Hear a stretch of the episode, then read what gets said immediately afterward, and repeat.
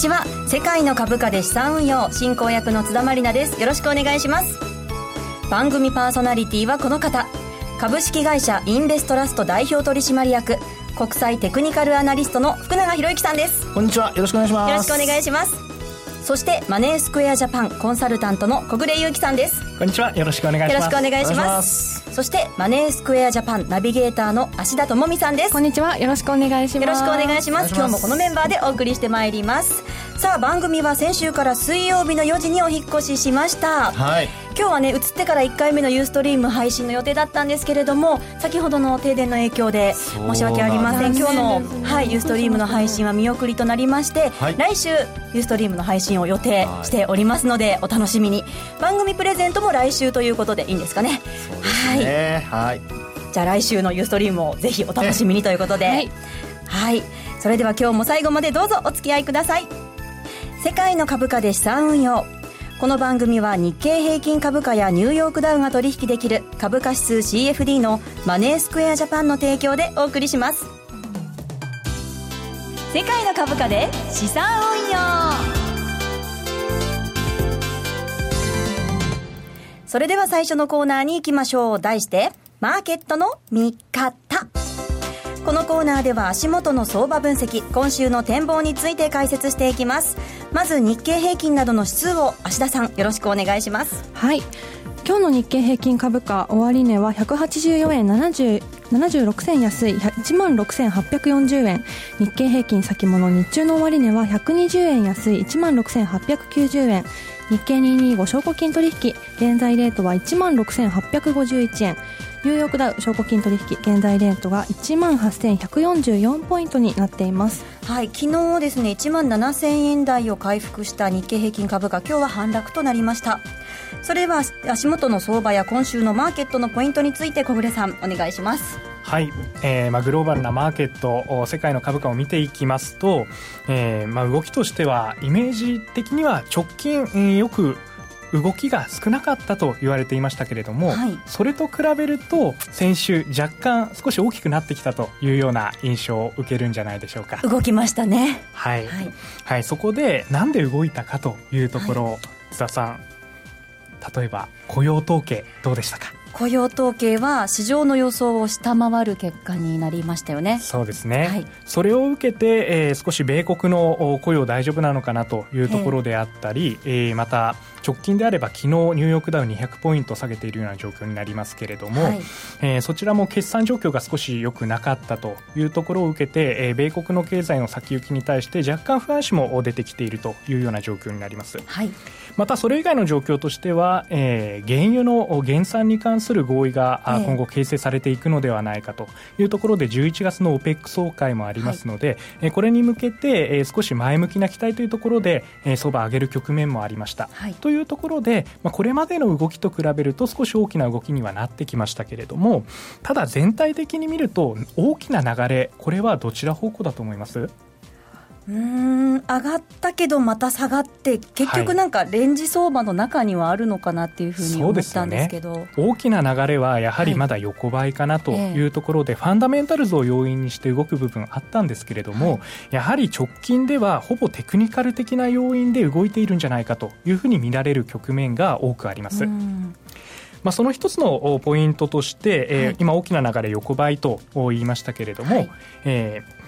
日経平均そしてニューヨークダウダックスこの3つの指数はまさに横ばいというところで FTSE100 はい。えーこちらイギリスの指数なんですけれどもこちらはポンド安、えーええというような流れを受けて少し上昇トレンドを出しているうん。こういう状況になっています。もう少しで史上最高値を超えるんじゃないかぐらいの。はいその通り。2015年の4月に史上最高値、えーこちら証拠金取引の価格で7141ポイントという水準なんですけれども、えーこちらまだ抜けきっていないという状況なんですね、えー先週そこで2回抑えられているということになりますので、はい。今後の動きとしてはこれを抜けられるのかもしくは抜けられないのであれば一つの大台である7000ポイントこの辺りをキープできるかというところがイギリスの指標であるう FTSE100 の今後の流れになるんじゃないかなというところで見ています、ということは抜けたらついていっていいんでしょうか？そうですね。テクニカル的には抜けたところでは1回買いということにはなりますけれどもただそこで大事なのは須田さん何でしたっけ？ストップ。はいストップ。ロスこれをしっかり置きながら、えー はい。流れについていくというような考え方も一つあるかというふうに思います、はいまあ、それ以外横ばいといったあー指数に関しまして、えー日経平均、えーこちらに関しても、えーまあ、移動平均線で見ていきますと52週移動平均線、はい。この辺りでちょっと頭打ちになっているかなというようなところが現れています。で直近で、えーまあ、ニューヨークダウですね、ええ。こちら、えー昨日の大きな下げというところで、えーこれまでサポートとして動いていた部分、えーテクニカルの指標の方こちら番組のブログの方に、はいえー資料も掲載をしているんですけれども、えーこの表でいきますと、はい。1月の安値と、えーあとは、えー6月の安値ですね。ここを結んだラインがサポートラインとなっていたところなんですけれども、はい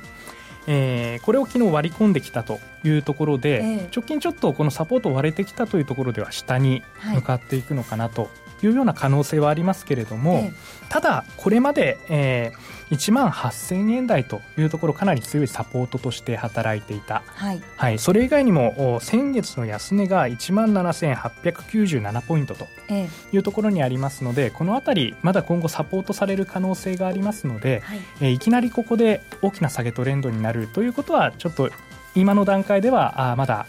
判断が早すぎるのかなというように思っております。はいわかりました。福永さんはどんなふうに連休明けからねご覧になってますか？そうですね、あのまあ、確かにあの雇用統計の結果があの予想に届かなくて、ええ。でまあ、ただ、あの中身を見るとですね、はい。あの当日だけ、まあ、円高に触れたんですけど、はい。その後はあの昨日のあの LMC えー、I でしたかね、あの労働情勢指数っていうのがあって、はい。まあ、それがあのマイナスに触れるまでは、一応、ドル高に触れてたんですよね。ええ。ですから、あの、今の状況を考えますと、あの、雇用統計の結果予想に届かないからといってですね、あの、一本調子で、その、まあ、ドル安に向かうということでもなさそうなので、はい。まあ、そう考えると、あの、まあ、為替の動きと、あと、それから、まあ、えーマーケットが、その、まあ、その、えーと経済指標の結果を見てどう考えているかですね。ええ。これがすごく重要で、はい。あのーまあ、昨日のあの200ポイント以上の下落を見るとですね、はい。やっぱりちょっと利上げするんじゃないかと、株式市場の方は見てる可能性があるなっていうことはあると思いますね。はい。それからあと、あの、テクニカル的な話で言うと、はい。あの、確かにセオリーで言うとですね、直近の高値を抜くと、はい。まあ、あの、買いとかっていうふうに一応言うんですけど、ええ。あの、これはよく皆さんあると思うんですけど、まあ、なんか抜けて買ったら高値だったとか、すっごくよくあるんです 私それ。ねえ、はい。ですから今回はそれに巻き込まれないようにするためのポイントとして、ええ。まあ、あの、やっぱりこう、モメンタムっていうね、あの、上昇とかあ下落の勢いを教えてくれるテクニカル指標が、はい。きちんとやっぱりあの、強くなってるかどうかっていうところがポイントなんですよね。なので、あの、ニューヨークダウは実際のところ、あの、まあ、抜いたとしても、はい。多分そのモメンタムは上昇してないんですよ。ええ。なので、あのーまあ、セオリー通りに行くことももちろんあるんですけど、はいその時に、あの、実際にモメンタムがどっちの方向を向いてるか。はいこれ後でちょっと詳しくお話しますけど、はいそういうのをですね、確認しながら、実際にあの、売買の判断に役立ててほしいなと思いますけどね。はあはい。じゃあちょっと FTSE なんかは早まりすぎない方がうん、まあ、あの、個別にはねちゃんともう一回あの、確認しないといけませんけどね。今の段階では何とも言えないですが、その時に、えーモメンタムが上を向いてるかどうか。はい実際抜けた時にね。ええですから、その、決め打ちしせずにですね、はいそういう意味ではしっかりと、あの、まあ、抜けた時点のモメンタムを確認する。はいあるいは、あの、同じように、あの、勢いを教えてくれるテクニカル指標ではよくあの、小暮さんが使われるあの、DMI っていうのもありますから、ええええ。方向性指数っていうやつですね。はい。まあ、それなんかも30%を超えるかどうか、はい。プラスの DI の方が30を超えるかどうか、はい。まあ、そういったことをですね、あの、合わせてみると失敗が減ると思います。ああだこれだけでっていうわけではなくてテクニカルは合わせ技でいくのが。そうです。その方が、あの、精度は上がると思います。わかりました、ではそのあたりも受けて福永さん今週はどんな感じの戦略でいきましょうか、そうですね。あの、今日は、あの、海外の話がほとんどだったんですけど、はい海外の戦略でいいんでしょうかね。もう教えてもらえるなら全部教えてほしいんですけども。時間許す限り。時間ねはい。あのですね、一応私も、あの、まあ、えーこれまでのトレンドが続いていると考えてますので、ええやっぱりあの、しまあ、上に抜けたらこれロスカットするのがセオリーなんですが、はい一方、あの、下に抜けた場合には、これはあの、トレンドが続くと思いますから、はい一応、あの、津田さんのポジションで言えば、ショートポジションは、えーそのまま。ニューヨークダウのショートポジションはそのまま。そのまま。はいで、えー上に抜けた時にモメンタムがあーゼロを超えるようだと、はい一旦はロスカット。マック D なんかはまだゼロライン下回ってますからね。そうですね。はいで、その MacD はすごく、あの、まあ、あー後でちょっとお話しようと思うんですけど、はい面白い、えーものから作られているので、はい。その辺も含めてですね、えーどう考えればいいのかをお話したいと思います。ですから今回は、はいショートポジションを持っている人は、えーまあ、あの、レンジの中で動いてるっていうことなので、はい基本的にはショートポジションを持っている人はそのまま。はいで、えーあと、お上に上がったら、まあ、ロスカットも考えると。はいただ、あの、ロングを持っている人は、下に落ちたら今度逆に、えー買い戻す。はい。ね。あ、ごめんなさい、買い戻すんじゃなくて、あの、えーロスカットですね。で、上に上がったら、まあ、そのままホールドという。はいそれか、もし上に上がっても、モメンタムがゼロを超えなければ、一旦は利確。ええ。というふうに、レンジ内での値動きをうまく捉えるという戦略で、いかがでしょうかということでございますね。はい、わかりました、はいレンジ相場の中でということですね、すね今週は。わ、かりました。以上、マーケットの見方のコーナーでした。さあ、それでは続いてのコーナーに行きましょう。マリナルの世界の株価で資産運用トレード大検証待ってまし待たよ。ってましたこのコーナー待ってましたさあ、それではこの1週間の結果を発表しちゃいます 今週はテンション高い。ダンなん、1万1000円のプラスでしたえー、おめでとう。さあ、どっちで儲かったんですかね？はい。まずですね、ニはいューヨークダウの方は先ほどね、福永さんからもちらっとありましたが、ショートポジションを保有していまして、はい。えー引き続きもう少し様子を見ながら保有していこうと思います。はい今、ニューヨークダウ2枚売ってるんですよね。そうなんですよね、えー本当に下の下で売ってしまったので、上がったところで、えー売り乗せして、今、です2枚売っていて、売値の平均が1万8159となっています。そして日経225なんですけれども、10月5日の深夜に1枚買って、保有していたものがありまして、で、先週の放送で福永さんから、これはあの、利益が出てきたらトレールだよっていうふうに、ね、そうなんですで、よよ。し、トレールにするぞと思ってたんですけど、翌10月6日に、結局前日の高値を超えられず、いや、そう簡単に1万7000円台は超えられないんじゃないかなってちょっと思ってリグっちゃいました。これがですね、あの、本当にですね、はいもう残念で仕方ないんですけど、というのは、はいあの、あた、あの、あれなんですよね。やっぱり利益を伸ばすためには自分で決めつけないことが重要なのと、はいそれから損失を拡大させさせないためにも、これも自分で決めつけちゃダメなんですよ。ね。ですから1万7000円、もちろん超えないっていうふうに当時は思ってたかもしれないけども、結果的にはトレール、ね、トレーリングストップを入れておけばですね、トレール注文を入れておくと、利益が伸ばせたという。もう真っ先に小暮さんに質問されてましたもんね。なんで成り行きで打ち合わせの時に。顔見た瞬間、なんで成り行きでって。しかも、あの、まだ続きがありましてね、はい連休明け1万7000円台回復したじゃないですか。しました。で先週の放送で今週の戦略戻り売りっていうお話もあったじゃないですかそうなんですよ。なんでも私昨日もうね本当に一日中悩んで売ろうかな売ってみようかなって思ったんですけど、はい。ちょっとあの連休明けであることと、はい。マック D を見たらゼロラインは上回ってはいるのでこのままいっちゃったらどうしようかっていう 不安があったので、見送ってしまいました。残念ですよね、なんかね。あの、お客様の売買動向を見てみると、はい。大体高値のピークあたりに来ると7割ぐらい売りの残虐が増えてるんですけど、ちょうど一昨日のクローズ地点7割ぐらいに行っていて、ええ。今だ津田さんって思ったんですけど、売れなかったです、ね、なんで教えてくれないんですか？リやアルトレードですからね。そうですねはい失敗ですかねいや、失敗じゃないんですよ。はいあの、要はさっきもお話しましたように、ええまずは自分でその、おまあ、売買た、えっ、と、売買のその、ストラテジーですね。戦略を組み立てるってことがすごく重要で、はいあの、先ほども、あの、話してくれましたように、先週の戦略は一応戻り売り。はいで、その前の戦略はおしめ買いだったじゃないですか。はいで、まあ、これまでなんとかそういうふうにこう動いてるわけですよね。はいですので、あの、戻り売りで売ったのは、利益を確保したのはもちろん正解でいいんですけど、はいただ欲を言えば、ば、あの、先ほどの繰り返しになりますけども、一応、あの、利益を伸ばすためには自分で決めつけないこと。はい、ただし、あの、イグジットって言いますけども、要は返済することはすごく重要なので、えー、これができないとですね、はい、それこそあの、ずるずるずるずる損失も膨らんじゃうこともありますし、まあ、ずるずる利益が伸びる方はいいんですけどね。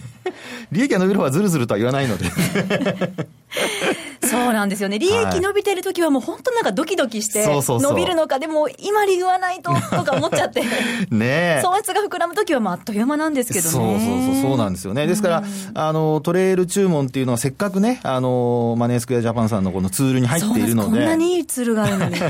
ましてやメールで教えてもくれるのに、価格を。なんでなんだっていう。そうなんですね。せめて、あの、メールでね、教えてもらうアラート機能をせめて使えばよかったですね。なので、まあ、そういう意味では、あの、なんていうんでしょうかね、点数でいうと、まあ、60点から70点ぐらい。意外と高いですね。いや、もちろん、あの、利益が出ればもう50点以上は間違いないですから。はい。もうね、ですからそういう意味では、あの、良かったと思いますけどね。はい、ありがとうございます。小暮さんどうですかね？はい、もう今福永さんにも言っていただいた通り、はい、トレイルをしっかり使っていくという考え方が大事になると思います。はい、あとは、えー、ニューヨークダウの売りポジションですね、えー、こちらはしっかりと売りポジションキープできていますけれども、はい、これもやっぱり福永さんの言っているような戻り売りという戦略に基づいてやっているのかなというふうに思いますけれども、それで考え方合ってますか？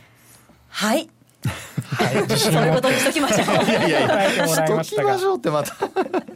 はい、この、まあ、売りのポジションをしっかりとキープできていたところ、これ、耐えきれずに途中で投げてしまっていては、もっと残高減っていることになりますので、大事なところは、このキープできていた自分の戦略に基づいて、途中で考えを変えずにキープできていた、今の自信ですよね、ここが 根拠のあるのかないのか分からないいやいや、根拠あるんですよ、あります、あります。ね、小暮さんとかね、芦田さんとか、僕はついてるんですから。心強い。わかりました。はい、あとですね、トレードを頑張っているリスナーの方からメールが届いているので、はい、今日はこのメールをご紹介させていただきます。えー、マリナルさん、福永さん、M2J の皆さん、はじめまして、毎週楽しく聞かせていただいています。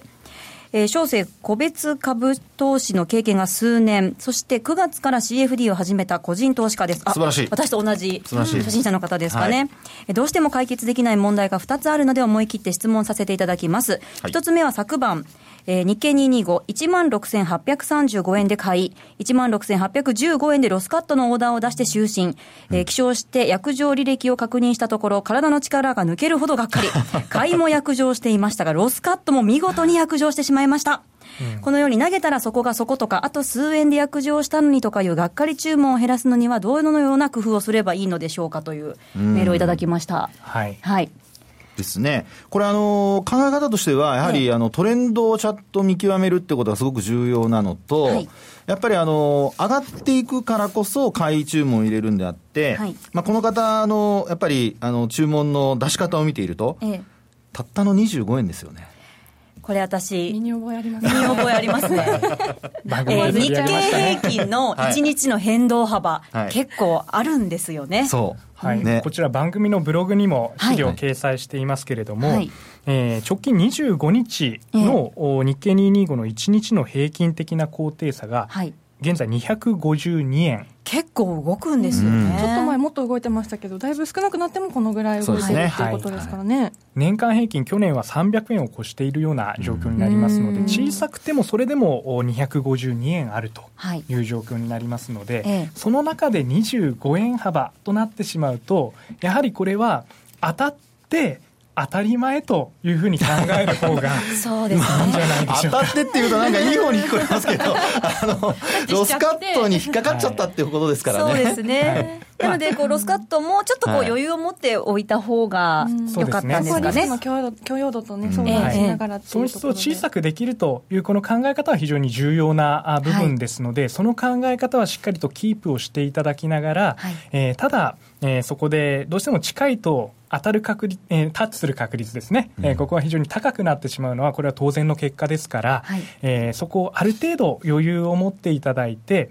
テクニカルだってそんなピタッと当たるわけでは福永さん、ないですからね。そうですね。あの、見方をですね、やっぱり、あの、変えてと言ったらあれですけども、状況が変わると、先ほども話したように、あの、例えば節を抜けても、一気に、あの、上昇しないこともありますからね。ですから、そういうやっぱり特徴的なことをちゃんと理解した上で、あの、まあ、適材適所というとなんか政治家みたいですけど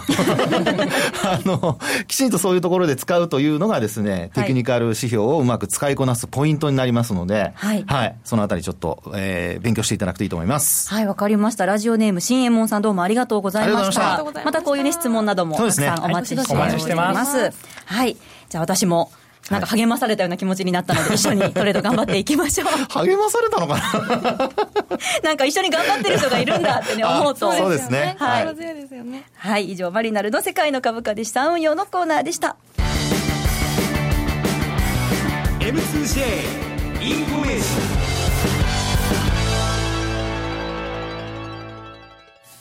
ここでマネースクエアジャパンからのお知らせです。芦田さんよろしくお願いします。はい。来週末に開催されるセミナーのご案内です10月22日土曜日お昼1時から六本木にある東京ミッドタウンで相場観パワーアップ講座を開講します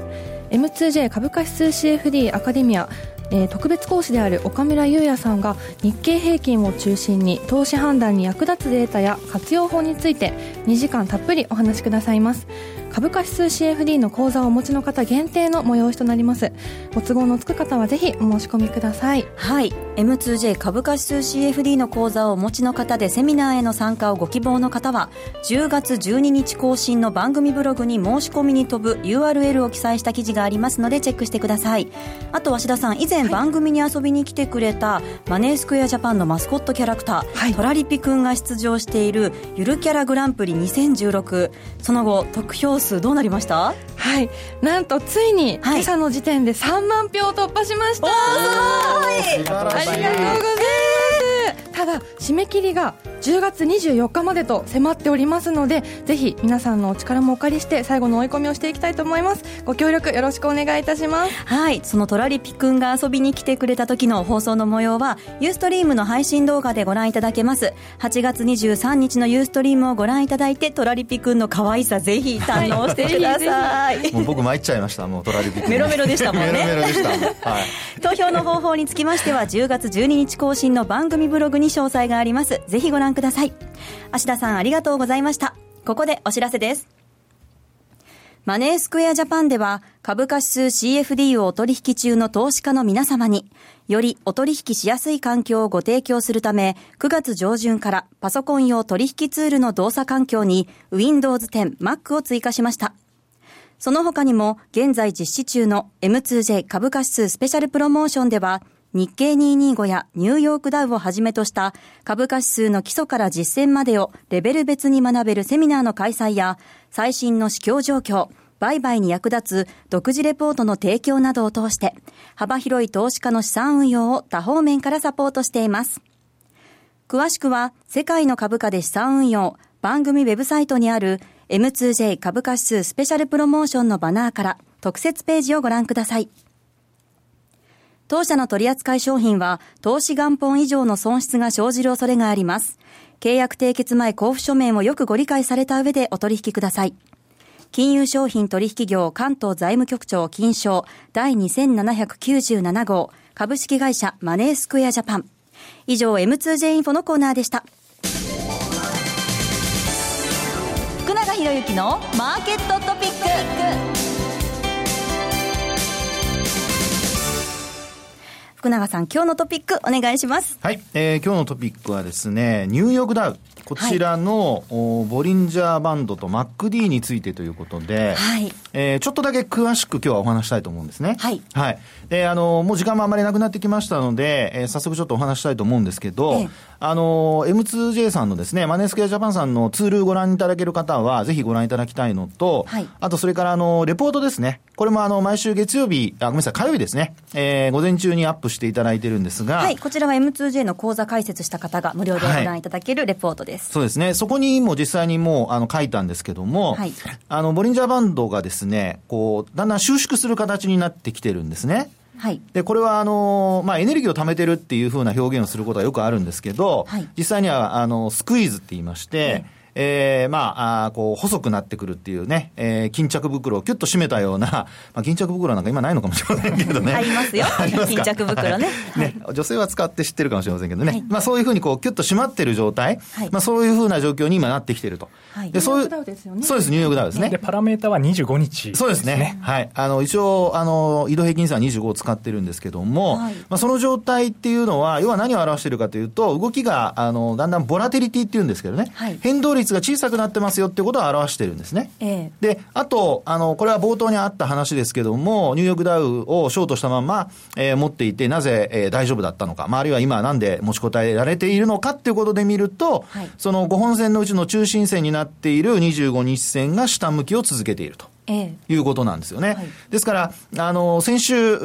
こう、ニューヨークダウがですね、反発する場面があったんですけど、あの、プラス、シグマまで、あ、ごめんなさい。そうですね。下向きのプラスシグマに一旦タッチする場面あったんですが、はい、あの、あるいは25日線上回る場面あったんですけど、あの、まあ、25日線まだ下向きで。そうですね。ね。でそこからまた、あの、下落基調に転じてしまっているということなんですね。えーはい、ですから、ああいう時に、あの、ボリンジャーバンドだとかのトレンドを見てなくて、買い戻した人は、